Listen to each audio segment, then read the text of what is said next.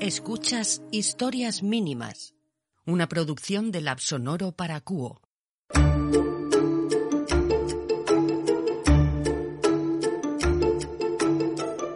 donde se habla de Pedro Pimienta y la guerra de las especias, del perfil tipo de los músicos según su instrumento y de la relación entre el arte abstracto y las dioptrías. Hace larga la semana sin estar sentada aquí ante el micrófono ante Oscar Menéndez. Buenas tardes. Hola, ¿qué tal? Y Eugenio Hernández, ¿qué tal? África Gido, muy bien. Buenas. Pues con muchas ganas de, de, escucharos. Llevo aquí unos días repasando todo lo que contáis porque, claro, ponéis sobre la mesa tanta información que luego Pero de eso se trata, me, ¿no? pica de la ahí curiosidad. despertar un poquillo y luego después te metes ahí en San Google y que te cuente más historias. Sí, o no, o lo dejas ya suficiente con lo que te contemos y O todo lo que se olvide. Mira, olvidar las cosas es maravilloso porque luego las puedes volver a retomar cuando quieras. Yo aquí he visto por el rabillo del ojo que Oscar iba a hablar de, como decía mi abuela, de llenar el buche. Bueno, más o menos, más o menos. Eh, hubo una época en la que eran clave para llenar el buche. Voy a hablar de las especias, ¿no? Especias que, que, ¿qué vínculo con la ciencia tienen? Pues ahora, la verdad es que, bueno, en fin, todo es ciencia y, y- y a mí me dijisteis que yo podía hablar de lo que Claro, quisiera. eh, no- no que queremos encasillarte. Va a tener, no, va a tener ciencia, siempre tiene ciencia. Pero, de hecho, no voy a hablar de las especias. Si queréis un día hablamos de las especias porque es una cosa que mola mucho y Pues de, cómo- entonces, de la ¿qué? importancia que tiene. Vamos a hablar, voy a hablar de un tío, de un señor. Un Un señor. señor, que me ha, me ha parecido súper interesante y tiene un nombre que es real. Eh, cualquiera diría que es un nombre inventado para hablar de esta historia de especias, eh, porque voy a hablar de Pierre Poivre. Que Los que no saben francés habrán quedado, decir, como yo no la pronunciación la- es muy mala, pero los que no saben francés habrán quedado a ciegas y los que saben francés habrán dicho, "Uy, qué mal pronuncia, pero, pero eh, es que he traducido al español, Pierre Poivre es Pedro Pimienta. Es Ah, la bueno. historia de un y vas tío, a hablar en este de caso, especias. sí, especias, Pedro es Pimienta, un tío que pega se llama de verdad Pedro Pimienta, ¿no? Además le podemos llamar en castellano, porque históricamente hasta el siglo. XX a la gente le traducían los nombres y los apellidos. Pues Pedro Pimienta es, un, es una historia real que es clave, un personaje clave para descubrir, hablar de la era de los descubrimientos y, y saber. Y os, os lanzaré una pregunta ya. ¿Qué es lo que buscaba Colón? ¿Qué es lo que buscaban los grandes exploradores eh, después, antes y después posteriores a la conquista de América? ¿Qué es lo que buscaban? Llegar a Asia, ¿no? Claro, Zipango. Claro, bueno, llegaban a Asia muy bien, eso está bien, pero eh, Colón no sabía que estaba Asia ahí, eh, no sabía que estaba América ahí. O a lo mejor sí, otro día hablamos de eso también. no tenía ni ¿Cómo os gustan las no teorías? Las Eso es una conspiración, no tenía ni idea. Bueno, en fin, en todo caso, la idea es que no se sabía, ¿no? Sí. Podemos pensar que a lo mejor Colón o quien fuera sabía algo, pensaba algo, pero no se sabía. Y, y buscando Asia se encontraron con América. ¿Pero qué es lo que buscaban en Asia? Que era la pregunta que os hacía. Eh, ¿Qué creéis que buscaban? dinerito, oro. Oro, Claro, mandanga. Bueno, pues esa es la idea general y las- los cierto es que no. Los exploradores europeos iniciaban la ruta del, iniciaron la ruta del oeste después de haber buscado la ruta del este. En ese es el contexto de, de Pierre Poivre o de Pedro Pimienta, porque lo que buscaban eran especias. Y las especias eran el, el bien más preciado en el comercio en la época de lo que estamos hablando, desde al menos la Edad Media hasta bien avanzado el siglo XIX, sobre todo hasta el siglo XVIII. Y aqu- aquellos que controlaban los territorios donde crecían las especias y controlaban además el comercio eran los, due- los dueños de ese oro negro de la época, porque no era oro, el oro tenía valor entonces ya, ¿no? una cosa que no ha perdido su valor, pero las especias eran el oro negro, el petróleo de, de la época. Y, y, teniendo el control del eh, mar y el control de las rutas, te hacías con el control de, Eso en es, este caso, de esta tener el riqueza que era- claro, que era control, el, con- control del cultivo y el control de las rutas, ya tenías hecho el negocio y era un, un gran negocio. Pero si os parece, vamos a hablar de Pedro Pimienta, que es un eh, personaje curioso que coincide con muchos personajes de la época, que coquetea con el sacerdocio, le mandan a evangelizar a China y a Cochinchina, ¿no? Cochinchina, que es una palabra que los que somos mayores conocemos porque todavía se utilizaba hace Cuando 40 mandabas o a alguien, 50 tengo años. que ir a la conchinchina. La conchinchina es el, el- el ejemplo, más allá. la, la metáfora de lo que está Lejos. Bueno, es, la- es una zona en la- el sur de Vietnam, ¿no? Sería ahora. Bueno, pues él iba, le mandaron a evangelizar y, y, bueno, parece que lo que a este señor le gustaba era más el cachondeo, la exploración, ¿no? El, el descubrimiento del comercio, la pasta, mucho más que, que la evangelización, ¿no? Y, y, bueno, en fin, le acaban Pero recomendando. él era empresario también, ¿o...? Él, él era sacerdote, pero sus superiores le dicen, mira, te hemos pillado, ya sabemos que esto no es lo tuyo, vuelve para acá, vuelve para Francia, y, y a la vuelta, eh, en el camino, eh, se enrola, está en un buque francés eh, eh, con destino a, por las Indias Orientales, los ingleses atacan su barco y una bola de, una bola de cañón le da un trompazo en la mano derecha que le deja, le deja Manco. destrozado y él se despierta en la mesa de operaciones donde un, un cirujano francés, el buque inglés, pierde la batalla en cualquier caso, afortunadamente para Pierre, pero él, el cirujano le dice que su mano, su brazo está ya dando de comer a las gaviotas que la han operado y se queda manco. En todo caso, bueno, él acaba llegando a, lo que ahora es Yakarta, a Batavia, y él descubre ahí la clave de todo este comercio, la clave de todo este gran mundo de las Indias, que era la explotación de las especias, sobre todo las, la nuez moscada, la, una nuez, ah, y el clavo, el clavo de, de, comer, ¿no? Y era el monopolio entonces de la compañía holandesa de las Indias Orientales, una compañía creada ex, profeso para la, para la explotación de las especias y los holandeses habían expulsado a los portugueses, que entonces tenían una gran parte del control de este tráfico y cultivo de especias, y dominaban con brazo de hierro, el brazo que no tenía Poivre, ¿no? nuestro Pedro Pimienta, dominaban con brazo de hierro tanto el cultivo como el transporte, que ahí decíamos que era la clave. Eh, lo que es alucinante es que no solo tenían el cultivo y, la, y el transporte, las rutas, sino que sobre todo querían el copyright. O sea, lo que no querían es que nadie tuviera ni plantas ni semillas y lo pudiera cultivar en otro sitio. Ellos mismos habían hecho quemas de especias hasta en Holanda para no aumentar los precios y, por supuesto, quema de cultivos en otras zonas que no fueron las, las que ellos controlaban. El eh, monopolio del cultivo. En unas islas de las Molucas que ellos pudieran controlar, además. Entonces pueden coger tus buques, puedes tener una batalla, pero nadie va, si defiendes a, capa y espada el, el territorio, en este caso unas islas en las Molucas, entre Australia y Papúa Indonesia, ¿no? Ahora. Y bueno, lo que hacían era eso, quemar las, los bosques de clavo de, y de nuez moscada que cultivaban, eh, se cultivaba fuera de ahí. Había algunos rebeldes que lo hacían, entonces les, si les pillaban, quemaban sus cultivos y les hacían, bueno, a ellos se los, era pena de muerte, pero no era solo pena de muerte. Se cuenta que una de las cosas que podían hacer, que el propio gobernador holandés lo hizo en 1650 en una isla en Ternate, eh, que uno de los líderes rebeldes él personalmente le arrancó los dientes, le rompió el cielo de la boca, le deslenguó y posteriormente le rebanó el cuello. Es decir, no solo era la muerte, sino que estabas condenado a torturas por osar hacer competencia al creciente, al imperio de la Compañía de las Indias. Pues empieza a temer por la vida de Pedro Claro, sí, Pierre, Poivre eh, descubrió ese mundo y entonces decidió que él iba a ser uno de los que consiguiera robar ese copyright. Él dijo, si puedo conseguir eh, semillas o, o, esquejes o cultivos de estas dos plantas, de cualquiera de las dos, me puedo hacer rico a mí y a mi país cultivándolo en otras zonas tropicales donde seguramente el cultivo sea, sea fácil. Pero claro, conocería los riesgos y conocería estas historias. Sí, bueno, en, de hecho en 1755 estuvo rozando una isla de cultivos, pero no se atrevió a tener un barco destartalado en el que casi no se podía navegar y no se atrevieron, sobre todo por la salida, a, recoger. Pero uh,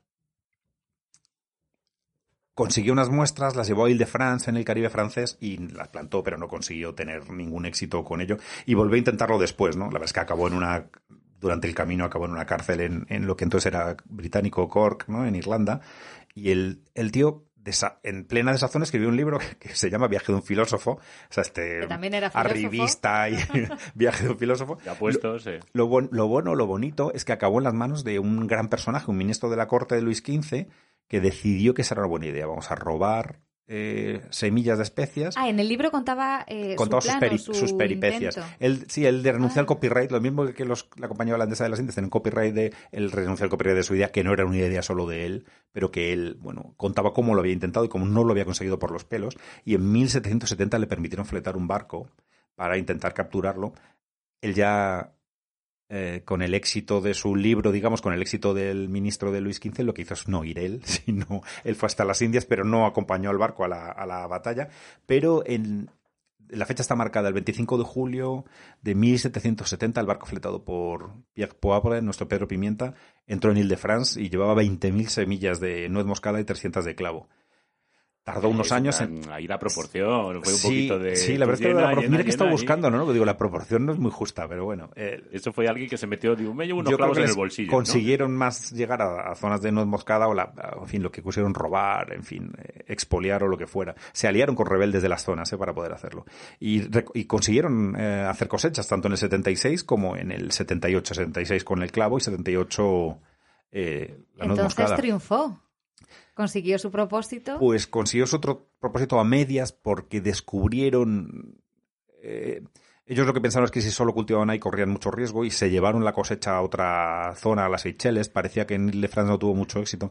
En las Seychelles tuvieron bastante éxito, tuvieron un problema porque unos jardineros quemaron el cultivo viendo un buque teóricamente inglés que era un buque francés que se estaba acercando y eh, que habían quemado la cosecha, bueno, la tuvieron que volver a replantar. Eh, tuvo éxito, pero la principal ventaja de sus, de sus cultivos ni siquiera se lo llevó él, ni en vida, sino mucho más tarde, pero ya británicos en el siglo XIX los británicos consiguieron, ah, ah, en fin, que estas semillas que habían dado la vuelta al mundo más que la semilla de Piqué, yendo y viniendo de las Indias al Caribe. pero Pierre Poivre es un icono por que demuestra la importancia que tenían las especias en la época en la que él estuvo y cómo en su época ya es el final del éxito de las especias, el, porque el final del éxito del comercio de especias, que murió el comercio de especias con el éxito de su cultivo. Cuando las especias empezaron a cultivarse en casi todos los sitios del mundo tropical, cuando se expandió esas semillas, esos esquejes, esos brotes, permitieron que haya que hubiera especias en todo el mundo, que bajara el precio y que por tanto las especias no se convirtieran en la moneda de cambio. Así que gracias al final de Pierre Poivre, eh, la guerra de las especias había acabado y, empezaron otras guerras. Me gusta más cuando le llamas Pedro Pimienta. Pedro Pimienta sí, ¿verdad?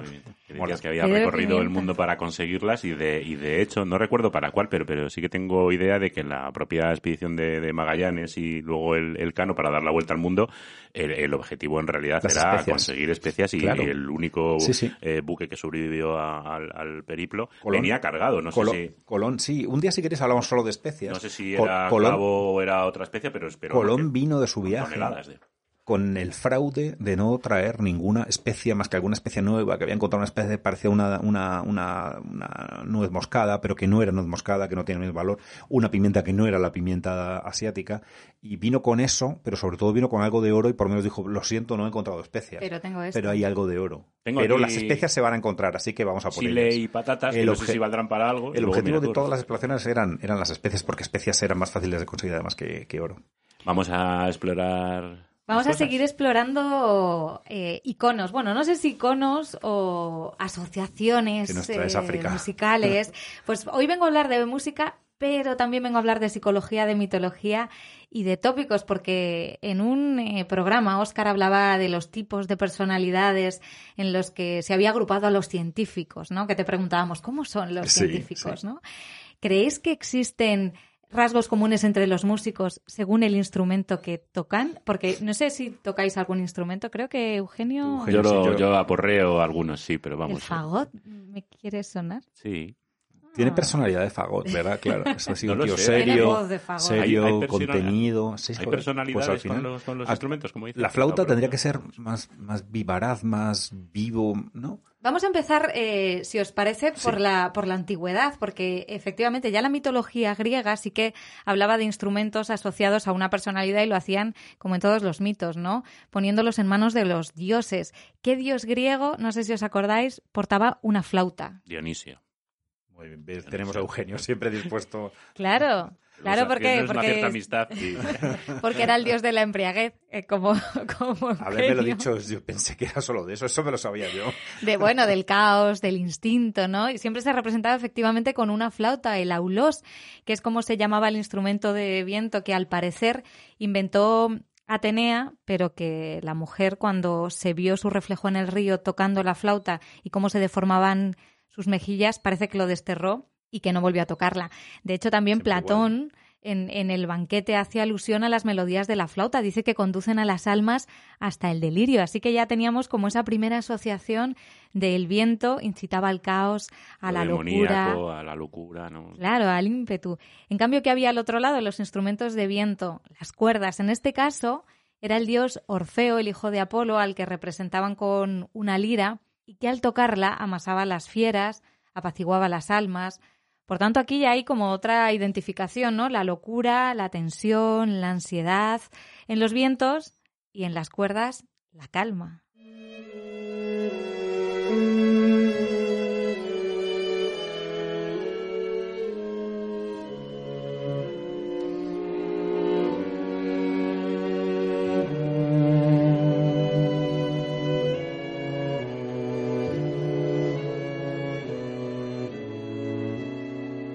Bueno, qué os parece esta primera asociación. No sé si vosotros tenéis esa sensación de que las cuerdas es algo que tiene que ver con la calma, que los vientos es algo que tenga que ver con la locura y la tensión.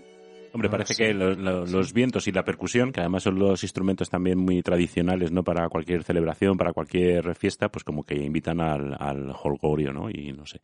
También eh, no es lo mismo los instrumentos que tenían en la Grecia clásica que los que hay ahora, que te, permiten mucho más registros, ¿no? Entonces a lo mejor había una diferencia más clara. Entonces. entre el oboe y la flauta veo tantas diferencias de personalidad que... Bueno, es, que, es que las hay. Os estaréis preguntando, ¿hay estudios sobre el tema? ¿Hay estudios sobre el tema? Pues en el año 2000 se publicó un artículo llamado Rasgos de personalidad asociados a instrumentos musicales de Viviana Lemos que después de estudiar un grupo de 222 músicos, extrajo conclusiones como que los más extravertidos, ¿quiénes creéis que eran? Pues eh, tiene mucho que ver con la mitología griega, ¿no? Los de viento, metal. Y tiene mucho que ver también con lo que decía Oscar. Aquí dejan fuera el oboe. No sé si por ser tan triste, los oboístas son los pobres como más introvertidos. Los más extravertidos, los trompetistas. También te digo que la tía tuvo un curro para hacer ese estudio, ¿no? Porque primero tendrías que definir las personalidades y cómo descubrir las personalidades de cada uno y luego pero vamos a por el estudio que tiene su claro, frente... si no Ibero, Ventrovato. Fíjate, frente a ellos los más introvertidos eran los de cuerda, pero sobre todo dicen los pianistas y los guitarristas clásicos. Luego hablamos del rock and roll, que esa ya es otra historia. Y precisamente los guitarristas clásicos además tenían un perfil neurótico. Sí, porque por ejemplo en el caso del, del, rock o de la música así más eh, fuerte no me imagino yo a un guitarrista introvertido, la verdad, no es un tipo que me pegue. El rock, el rock es, es una página diferente en toda esta historia porque no hay estudios, pero sí tenemos un buen puñado de tópicos y de declaraciones de muchos artistas. Hay un chiste que creo que define muy bien eh, el, el principal tópico de los músicos de una banda, ¿no? Que dicen que en medio de una sala alguien coloca un billete de 20 euros, en una esquina hay un guitarrista, en otra un bajista, en otra un batería y en otra un cantante. ¿Quién llega antes al billete? El vocalista, porque el guitarrista no se mueve por tan poco dinero, no hay bajistas rápidos ah. y el pobre batería aún está intentando entender la pregunta. es que el, el, vocalista siempre es el más listillo en todos los grupos de rock, digamos, en grupos modernos, ¿no? El, el listo, el rápido, el ágil. Además, muchas veces coinciden, ¿no? El guitarrista y el vocalista, que encima es el jefe de la banda y el que compone y el que todo, ¿no? Es hasta un, poco estrella. Pero, ¿qué me decís del pobre batería? Que mira que tenía trabajo en este My Sharona Bruce Gary en el año 79 con, con, este, con este tema. ¿Qué tópicos conocéis del, del batería? Hombre, al batería muy listo, muy listo no se le suele poner, ¿no? Ni, ni, tiene por qué saber mucho de música, ¿no? Claro, en los chistes siempre es el amigo, el, amigo de los músicos, ¿no? A, mí, yo hice un grupo de, rock de pequeño y quería que fuera batería, pero es que no servía ni para eso, ¿sabes? Los que no sabían tocar nada nos ponían a tocar la batería, yo tampoco... Fíjate qué curioso siendo... Bueno, eso se dice del bajo también, ¿eh? Sí, bueno. Siendo el instrumento, la, la, percusión la forma más primitiva, ¿no? Y el, y el instrumento musical más antiguo. Bueno, a falta de estudios pseudocientíficos, tenemos un estudio pseudomusical que incluyó el cantante de Siniestro Total, Julián Hernández, en su libro Hay vida inteligente en el rock and roll, San Julián, y que decía que los baterías son especímenes encantadores condenados a la extinción, imagino que por esto de la tecnología, y el tipo más accesible al que ligarse de la banda. De hecho, dice literalmente los primeros candidatos a la compensación sexual, puesto que los cantantes son inaccesibles, los guitarristas no hablas, no hablan y los bajistas solo son. Fíjate, yo creo que él lo cuenta en su libro, eh, Julián. A mí me lo contó una vez en persona, una vez que estuvimos tomándonos unas cervezas por una coincidencia, vamos. Y hablaba de que los baterías encima son los que los que peor ligan, ¿no? Porque encima se llevan los restos Claro, porque, están recogiendo. Y que tienen la obligación de destacar. O sea, dices, si tú eres baterista, si tú eres batería, siempre tienes que tener un, físico especial o una ropa especial, porque si no, no te van a reconocer las groupies, los groupies luego cuando ahí bajas escondido del escenario, ¿no? Ese enorme instrumento Luego alguien dice que de tanto golpe se quedan un poco cucú, ¿no? Pero eso ya son... golpes a la batería, joder. sí, te, sí, que te quedas tonto de tocar la batería. Oye, ¿qué pensáis de los bajistas? Vamos a hablar de ellos con este pues temazo de Queen, este Another One Bites the Dust. Pues que hay pocos bajos que se va a tocar tan bien como este, o como, ¿no? Es muy, normalmente, eh, lo que decía, lo de los bajos es verdad que Perfil bajo, ¿no? Sí, Perfil bajo. Y lo contaba muy bien Paul McCartney en, en, varias entrevistas cuando preguntaban que cómo se repartieron, entre comillas, los instrumentos en los Beatles. Y decía, todos queríamos estar delante, nadie quería ser el bajista porque era un músico al que se identificaba con estar siempre en un segundo plano, aquel tipo gordo y silencioso que estaba al lado del, del batería. Para muchos es aquel guitarrista frustrado que dice, toca esto que, que, bueno, al principio solo tenía cuatro cuerdas, ¿no? Luego se le pusieron cinco y seis y ya como que tenía más más prestancia. De hecho, siempre son los que más se mueven en los grupos de rock. Y yo creo que es un poco para destacar, seguramente, ¿no? Y luego porque tampoco tienen mucho trabajo que hacer, entonces no tienen que fijarse en nada, ¿no? Sí, y el otro perfil del que hablaba África, ¿no? Que es el que está justo en una esquina, que luego no sale prácticamente ni en el vídeo de, la actuación, ¿no? Y además un poco ahí como concentrado en lo suyo, como si estuviera haciendo algo importante, Yo tengo eh, mi propia teoría aquí, porque yo, todos los bajistas que he conocido son como bonachones. ¿No? Y, yo pienso, digo, bueno, es como que aceptan ese papel de actor secundario, a veces, ¿no? Eh, ojo, porque esa percepción de papel secundario empezó a cambiar un poco con el tiempo, ¿no? Cuando llegaron Sting con The Police, Roger Waters con Pink Floyd, Lemmy Kilmister en Motorhead, o aquí en España Manolo, Tema, Manolo Tena con Alarma, mm. Le iba con Pereza o el Drogas en, en, Barricada, ¿no? De pronto el bajista también era cantante, ¿no? Y ya pasaba ese primer plano y empezaba a molar. Ya podía molar un, un poquito, aunque eso no les ha librado también de ser víctima de unos cuantos chistes, sobre todo entre y la eso lo hacen para reducir un poquito el grupo, ¿no? O sea, el, el, vocalista además toca un instrumento, primero porque los vocalistas están solos con sus manos y a veces canta hondo, no, que no se muevan y no sean, sean un poco peleles en el escenario, le pones un bajo, como el bajo tampoco es muy importante, ¿no? Estamos criticando a los bajos a muerte. Bueno, este le estás criticando tú, yo defiendo ah, el, el papel del bajista y en temas como el que hemos escuchado, Ojo, sin ese bajo de John Deacon. Pero ¿qué pasa con los guitarristas?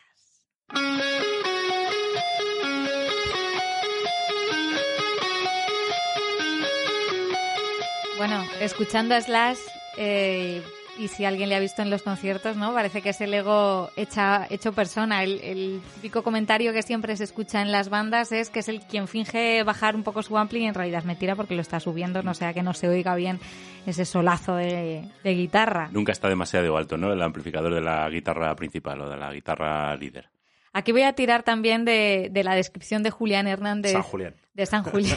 Siempre que esté Oscar delante diremos San Julián. En adelante, San Julián, que cuenta que pasan el día aprendiendo riff y eso les lleva a un autismo considerable y a creer que son la quinta esencia de la técnica guitarrista de Occidente. Todos creen que tocan mejor que los demás y solo hablan de modelos de Fender, Gibson y demás instrumentos carísimos e inalcanzables. Joder, con Julián, ¿eh? Ya empiezo a quitarle el san porque menudo mamón, ¿no? De esa descripción, y yo con lo que me quedo es con, con esa actitud estereotipada que dice que tienen que tener en el escenario, ¿no? que dice que es agarrar el mástil como si fuera un miembro viril de tamaño inverosímil, apuntarlo hacia el cielo y poner cara de estar haciendo algo realmente importante. Vamos, un instrumento peligroso en manos de desaprensivos ególatras. Qué bestia. Bueno, pero es que si hablamos de egolatría, yo no sé si ahí hay una, una pugna entre el guitarrista y el, y el solista, el cantante, que también hay que echarle de comer aparte. Sí, que esos líderes egocéntricos, lo decíamos al principio, y carismáticos. Pero no quiero que nos quedemos sin tiempo y unos minutos antes de empezar este podcast yo os he pedido que hicieses que hicieseis un test de los que a Oscar le pondrán los pelos como escarpias porque tienen una nula base científica. pero oye, era un test de quién, según tu personalidad, qué instrumento deberías tocar. Eh, de verdad que ninguno de los dos me ha dicho lo que le ha salido. Yo os voy a compartir lo que me ha salido a mí. Cuenta, cuenta. Que me ha salido un instrumento que toco de verdad, que es el piano. Ostras. Pero además me dice que soy una intelectual con soluciones para todo, que eso me parece una maravilla, extremadamente seria y ambiciosa, trabajo bien por mi cuenta, pero ten cuidado o acabaré convertida en una ermitaña. Yo creo que ¿Será verdad? ¿Ermitaña yo?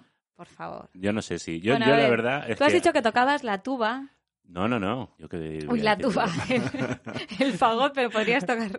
Pero podría tocar la tuba perfectamente. y, la tuba y más o menos con la misma presteza y, aprovechamiento. ¿eh? No te vas a creer. Sí, es lo mismo. Bueno, son instrumentos. No tiene nada que ver, por Dios. Eh, Bueno, de viento, no, ¿no? me mezcles con los... Eh, Pero porque te vemos un con poco... los tuberos. Viento, madera, viento, metal, no tiene nada que ver, no tiene nada que ver, no tiene nada que ver. Que, pero vamos, tampoco ¿Qué te- tiene nada que ver el que ha me ha salido? a mí. ¿Qué Es que no, no, no se lo he dicho a África cuando nos pidió que hiciéramos ¿Qué te ha el test ¿Qué y no se lo he querido mandar. Eh, ella dice que no tiene muy claro si ah, corresponde su personalidad con el instrumento que le aparece y yo tampoco lo tengo nada claro porque a mí me dice nada más y nada menos que toque el banjo. que, que a mí ya me cuesta incluso calificarlo de instrumento. o Pero sea, un momento, me parece una maravilla. Es un insulto, tocado ¿no? que, que ¿Eh? soy el banjo, según. Decirte Y que eres te el unes a la gira de O sea, Manford pe- Sons. yo pensé que el banjo no estaba en este No, la- test. no, la lidero. Ah. No solo que me una a la gira, sino que la lidero. Viendo la vulgaridad que me ha tocado a mí, pensé que algo como el banjo no estaría. Me estáis asustando. ¿Y qué dicen del banjo? Dice, rebelde e imparable, quieres romperlo todo. Disfrutas del aire libre, te gustan las aventuras sin miedo y siempre dispuesto, que tampoco El tiene que nada. toca el banjo no, no sé qué relación tiene eso con el todo. banjo, salvo con algún medio salvaje en los pantanos de Florida o algo así. Muy bien en este equipo, porque yo seré la ermitaña y tú el rebelde que va a conocer mundo y, Y, pues romperlo todo. alguien como no yo. sé, no sé. Y, Yo nunca. a Óscar, ver, a ver. Yo no toco ningún instrumento, pero sí he tocado. eh, diríamos que por obligación contractual, porque he estudiado en España. ¿Y qué La instrumento flauta. he tocado? El que me ha tocado aquí. La Eh, flauta. puede Se hace una vulgaridad y encaja con lo que soy musicalmente. Una vulgaridad, pues no hago nada, no soy capaz y era. Pero un momento, estás era- diciendo que la flauta es vulgar. Eh, eh, no, yo no he dicho eso. Has dicho que es una vulgaridad. También te digo una cosa, que, que la, la flauta es vulgar. Un saludo en para todos los flautistas. En España decir que la flauta es vulgar eh, tiene mucho que ver con lo que nos han educado, ¿no? La flauta dulce, ese es el, el horror. O sea, me parece un instrumento horror. En la, o sea, el- de hecho, o sea, de hecho, ese instrumento de perro flauta no quiero, yo no tengo nada en contra de los perros flauta. Cuanto más habla Oscar en este Sí, programa, va haciendo más amigos. hago, Yo- ¿no? déjalo ya, déjalo ya, déjalo ya. Vamos a Pero, pero empezar ¿te ha tocado la flauta haters. dulce o la travesera? Dulce, ¿O qué- dulce, eso ya no sé. ¿O no tienes No, que ver? no, Ah, no viene la diferenciación. Yo he dado Ah, por vale, hecho que era full. Vale, vale. eh, Que en el, en el, en el test este te, te da como resultado una imagen del instrumento y pensé por eso. Pero encaja conmigo. Observador y creativo. Sabio y espiritualmente consciente, conectado con el universo. Me cago en la leche. Bueno, con el universo Claro, científico. todos estamos conectados, eso es. Todos estamos conectados, mamón. Eh, consejero a veces confundido con profesor. Confundido con profesor. El listillo. Pero un momento, contigo sí que ha acertado. No sé, no sé, ¿eh? Lo mismo... Lo No mismo Yo es que no me veo de ermitaña y a Eugenio no le veo tirando televisores por el balcón. Yo tampoco, la Pero verdad. tampoco creo que una persona que toque el banjo haga eso, ¿no? Claro, es que ya te digo, no, no solamente que, que me extraña que me haya tocado el instrumento, que bueno, pues vale, pues era así, porque no, no lo voy a rechazar, pero además eso es que luego no me cuadra mucho, ¿no? La definición que hacen del banjista, ¿no? O como Es que se yo me llame. del- imagino no- no le- tocando el banjo. Oye, divertido ha de ser, ¿no? Y además, por lo que dicen, yo lo- solamente lo he probado un poco para hacer el tonto así alguna vez, y por lo que dicen no es especialmente complicado de aprender, o sea que El bueno, estaría dentro de mi el perfil solo se puede tocar en el porche de tu casa o en un local apestado de humo, atestado de gente apestado de humo y lleno de alcohol, ¿no? De whisky, ¿no? Sí, bueno, eh, en realidad, como decía antes eh, África, ahora hay bastantes eh, grupos, sobre todo de la escena indie, que lo han cogido por, por bandera, por no hablar de esos eh, horrorosos en muchos eh, casos eh, eh, fragmentos que se utilizan en vídeos corporativos y demás, que parece que si no tienen banjo tampoco, No, tampoco no son lo a la suficientemente corporativos. En fin, bueno, pues no lo sé. Esto, esto depende un poco, ya sabéis So- que... Somos un trío y estoy bastante preocupado porque eh, te toca hablar a ti en este trío musical, no musical que tenemos, este trío de podcast, y después del cachondeo que hemos tenido con la música, ¿de qué nos vas a hablar para, Pues para estaba mantenernos pensando en, en hablar de la sinestesia, porque yo traía un tema de colores y digo, pues mira, ya que estamos hablando de la música, de los colores y no sé qué, pero, pero, pero no, me voy a quedar solamente con la, con la parte de los eh, colores. Para hablar de cómo vemos eh, la vida, que es obviamente a través de nuestros ojos, y, que en muchas ocasiones pues nos resulta muy difícil eh, des- describir a los demás eh, en qué modo lo estamos haciendo. Pero hay algunas personas que aparte de tener su sensibilidad, su agudeza visual, es decir, sus condicionantes personales, tienen una capacidad que yo, por ejemplo, no tengo, porque no soy capaz de hacer la, la, la hago con un pincel, pero que ellos sí tienen, que son los pintores, que en realidad nos están demostrando de alguna manera cuál es la impresión que ellos tienen de la, de la realidad que, que observan, ¿no? Y tienen esa capacidad, esa magia, por lo menos así es como yo lo veo, Sí. de poder transmitírselo a lo demás. Y es que he estado viendo un, un libro eh, muy curioso escrito por Carmen Fernández del Servicio de Oftalmología del Hospital de la Paz que se ha ocupado Un- o sea, una ocu- oculista. una ¿no? oculista, Una sí, oculista. que, que- que se ha ocupado eh, de Está cómo- sembrado Ese hoy, delirio Óscar, de ¿eh? grandeza que tienen los oftalmólogos. No, perdón. El profesor. Oftalmología. pero que se ha ocupado de esto, ¿no? De, de- de ponerse un poco desde el punto de vista científico a, a ver eh, o, a intentar entender cómo ven los artistas el, mundo, ¿no? Bonito. ¿A través de qué? Pues de eso, de su historial oftalmológico precisamente, o eh, si no existía en determinados casos, pues a través de, las impresiones que ellos mismos han dejado eh, a través de correspondencia, de cartas o de conversaciones con, familiares o, o, similar, ¿no? Y entonces se trata un poco de ver hasta qué punto ese historial ha influido o no en, cómo expresan en el lienzo la, realidad. Digamos que es un equilibrio entre la inspiración y la enfermedad a base de ejemplos de grandes maestros de la pintura que creo nos van a hacer contemplar sus cuadros con otros ojos también a, partir de, ahora. Porque, por ejemplo, seguro que recordáis esas manzanas de las naturalezas muertas de, de Paul Sesson, naranjas o manzanas, es decir, esa, fruta que utilizaban intensas, sus bodegones. ¿no? como con trazos muy muy marcados. Y que son muy representativas. Enseguida que lo ves, ya lo atribuyes a, ese, autor. Sabes que son suyas, ¿no? Digamos que es una marca de la casa y que dices, joder, qué, creatividad, qué manera tan, tan diferente, tan nueva, ¿no? De, de, ver las cosas y de, y de plasmarlas. Pues eso es, decía África, ¿no? Es esa pincelada fragmentada que en, eh, muchos casos, bueno, parece que están eh, como, como muy trabajadas, además las coloca de determinada manera, siempre en combinación de colores puros con colores poesía no va a acabar bien, ¿no? ¿Hasta dónde quieres llegar? No, quiero llegar a que, a que según estos estudios y según lo que se cuenta de, de, de Cézanne, esas manzanas que él hacía y que pintaba tal y como las haría alguien que estaba prestando una atención extrema al detalle de, de, de cómo eran, pues solamente las podría haber hecho un miope. Qué bueno.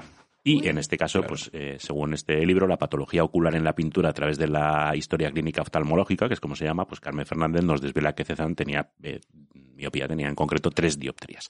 Y además, no es simplemente decir, bueno, pues hay una correlación entre las dioptrías y cómo pintaba, sino que eh, muestra cartas y conversaciones en las que el pintor habla de cómo su visión estaba determinando la forma en la que él iba trabajando. bueno, es, de, cajón, ¿no? Sí, pero no lo sé, yo por lo menos nunca había pensado, ¿no? Como que era algo que, era, que era volitivo, ¿no? Que dependía de la voluntad del pintor y de su inspiración artística y de su genio el que pintara de una manera de su biología, época, claro. pero que también depende, en este caso, por lo menos en la tesis del libro, que depende en muchas ocasiones de, su biología. En este caso tenía mucha dificultad para enfocar las pinceladas, necesitaba acercarse mucho al lienzo, él mismo cuenta que terminaba esas sesiones con los ojos enrojecidos y que, que su visión eh, empeoraba con el tiempo y iba notando que eso le hacía también eh, pintar eh, con muchísima más dificultad. Y, y bueno, sabe que es un autor que en, el, en sus últimos años, sobre todo, prácticamente alumbra la, la llegada del cubismo, aunque él no, tenía nada que ver intelectualmente, digamos, ¿no? con, con el soporte teórico del cubismo, pero, pero, pero más o menos es uno de los precursores por el propio trabajo que, que hace, pues esos años finales también dice Carmen Fernández que podrían estar influenciadas por otro problema de visión que fue las cataratas. Es decir, que, que no completamente, pero llega al cubismo en parte por las cataratas? Sí, eh, o por lo menos esa es una de las posibilidades, ¿no? Tampoco se da nada como cierto, pero sí se habla de que, bueno, el, tipo, el tipo de pintura que hace en sus últimos años en realidad es propio de alguien que tiene ese problema de visión en concreto y no otro, ¿no? Entonces, mm. bueno, pues entrará también evidentemente la personalidad creadora y el genio, pero, pero un poco la idea es Interesante. ¿Me puedes repetir el nombre del libro? El libro se llama La patología ocular en la pintura a través de la historia clínica oftalmológica. no he visto nunca un tema tan interesante con un nombre más mierdero del libro. Sí, tenían que haberle puesto un subtítulo, ¿no? por lo menos en el subtítulo poner ahí... título que es apasionante. Bueno, Cuando acabemos este programa sabéis que tendremos 250 haters más, ¿no? Perdón, pero joder, ¿qué, título más chulo podía haber puesto. Eh, has hablado de, de Cézanne, eh, pero hay más imagino que habrá analizado la, pintura de otros. En el libro los capítulos están organizados además así, ¿no? Grandes eh, maestros, pintores y pintoras, los problemas que, sufrían en su visión y cuál puede ser el resultado que tuvo eso en sus obras. Por ejemplo, habla de Claude Monet también, que también tuvo cataratas. Él además acabó por operarse y después de la intervención le decía a su oftalmólogo, los colores exagerados que percibo ahora me vuelven completamente loco. No puedo ver los colores como antes de operarme. Usted no ve más que las deformaciones de las líneas, las distancias, pero lo que a mí me preocupa es la deformación de los colores y se refería sobre todo a los eh, tonos fríos que predominan en la visión, dicen los especialistas, después de este tipo de operaciones quirúrgicas. Digamos que todo lo ves con un determinado tono, con un determinado virado y que, y que tiende a los eh, verdes, a los azules, a los tonos apagados, que según la autora del libro se podría ver que cronológicamente coincide con el uso de esos colores en la propia obra de, de Claude Monet y que le ocurre también, además de una manera, bueno, ahí sí que las pruebas, desde luego, parece que, te llaman a creer en esta teoría a otra pintora que es Marie Cassatt y que después de lo mismo, una operación de cataratas, transforma radicalmente la paleta de colores que, utiliza. decíamos que es muy complicado, ¿no? Saber si es un problema médico el que determina el estilo. Pero seguramente no es la única forma, o sea, no es la única. Ellos no llegan a eso solo por su problema, pero es verdad que tu visión de la vida eh, por qué la visión cultural va a marcar cómo eres, qué tipo de pintor eres, ¿no? La visión de tu educación, de, cómo has crecido y no tu, tu, parte fisiológica, puramente biológica, es de cajón, ¿no? Lo que me parece curioso, y te quería preguntar, porque has nombrado eh, pintores eh, impresionistas, ¿hasta qué punto el, el estilo está casi también influenciado por un montón de, ¿no? Has hablado de Cézanne. Claro, estábamos hablando antes de, de, Cézanne y como un eh, precursor del, del, cubismo, aunque luego hubo toda una generación que estaba trabajando en ello y con un soporte teórico muy importante. En este caso con Monet estaríamos hablando también de que esos, pues esos paisajes que aparecen deslavazados, de esos contornos imprecisos, de la difuminación y no sé qué, tendría también que ver mucho, pues no solamente con su generación que estaba trabajando en ello, sino en este caso con un problema, un problema médico, ¿no?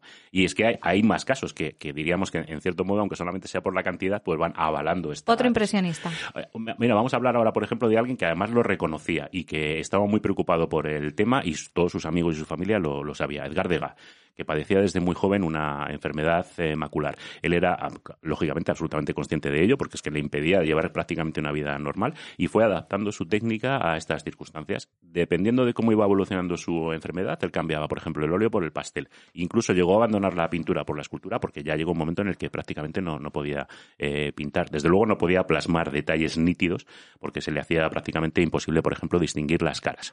Y esto es un punto interesante, porque sería probablemente por esto que en sus cuadros cada vez hay más personas que no nos enseñan el rostro o que lo hacen mostrando tan solo una superficie que en realidad no tiene ningún rasgo definido.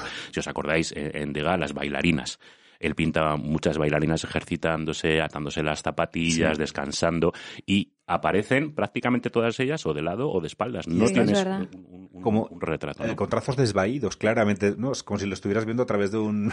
Sí, en general, todos los el, vestuario, por ejemplo, de las bailarinas es así, ¿no? O sea, no hay nada con un detalle que esté muy, muy nítidamente marcado. Pero es que en el caso de las caras, estamos hablando de caras que no tienen expresión porque es que no tienen rasgos, no tienen nariz, no tienen ojos, no tienen boca. O eh, utiliza el truco de colocar a los personajes de espalda, que lo hace con ellas, pero lo hace también, por ejemplo, poniendo a jinetes en un campo y resulta que están yéndose de nuestro punto de vista, con lo cual no tiene que dibujar los rostros, que claro, tú lo ves y dices, este lo hace por economizar, así tienen que trabajar menos. Y parece ser, por lo que, insisto, él mismo cuenta, que es que tenía muchas dificultades para, para, para poder hacer eso, ¿no? Porque es que él veía directamente una mancha negra y alrededor eh, el, resto de la visión, con lo cual era muy difícil para él fijarse en los, en los detalles. Y además tenía fotofobia, que le obligó incluso a pintar en interiores porque no soportaba la, luz del día.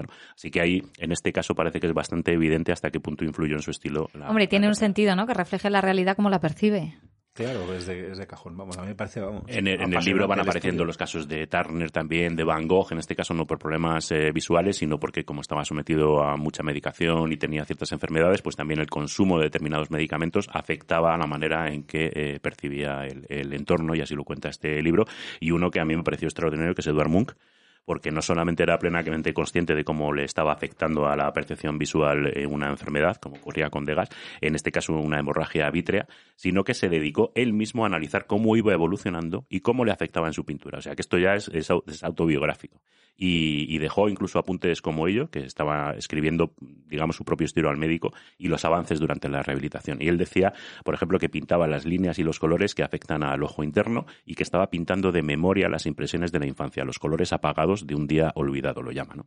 Y después de recuperarse de, ese episodio, porque en este caso afortunadamente sí que es una enfermedad que, luego recuperó, el propio pintor escribía que la pintura es eh, la percepción del cerebro a través del filtro del ojo. Es decir, él mismo se dio cuenta de qué es lo que estaba haciendo. Brava Carmen Fernández me criticó su título, pero es maravilloso el estudio, es muy bonito. Hombre, a lo mejor es un poco injusto, es un poco exagerado, ¿no? Pero desde luego parece sugerente el pensar que la evolución del arte moderno, en este caso del último siglo, tiene que ver con, la que hablábamos, con el genio, con las escuelas, con las generaciones, con las vanguardias, pero también en este caso con, algo tan simple como... ¿Por qué vamos a dar tanta importancia al cerebro y tan poca al ojo, ¿no? cuando el ojo es clave para, para, pintar también. Bueno, y hasta qué punto la historia de, del arte eh, viene muy determinada por las enfermedades que sufrían. Esto me ha recordado que Bach y Händel también sufrieron ceguera y ahí hay una historia curiosa que contaremos algún día que les operó el mismo cirujano. Bach murió al poquito tiempo, ¿no? Hay, hay también teorías conspiranoicas, ¿no? Como Pues luego añadimos al trío a, Beethoven con la sordera, por ejemplo, y tenemos para otro episodio de historias mínimas. ¿Quedamos en eso? pues eso será el, próximo día. Qué ganas. Oscar, Eugenio, bueno, eh, y a los 200 nuevos haters después de, este programa. me van a disculpar. Muchas gracias. Un placer. Gracias.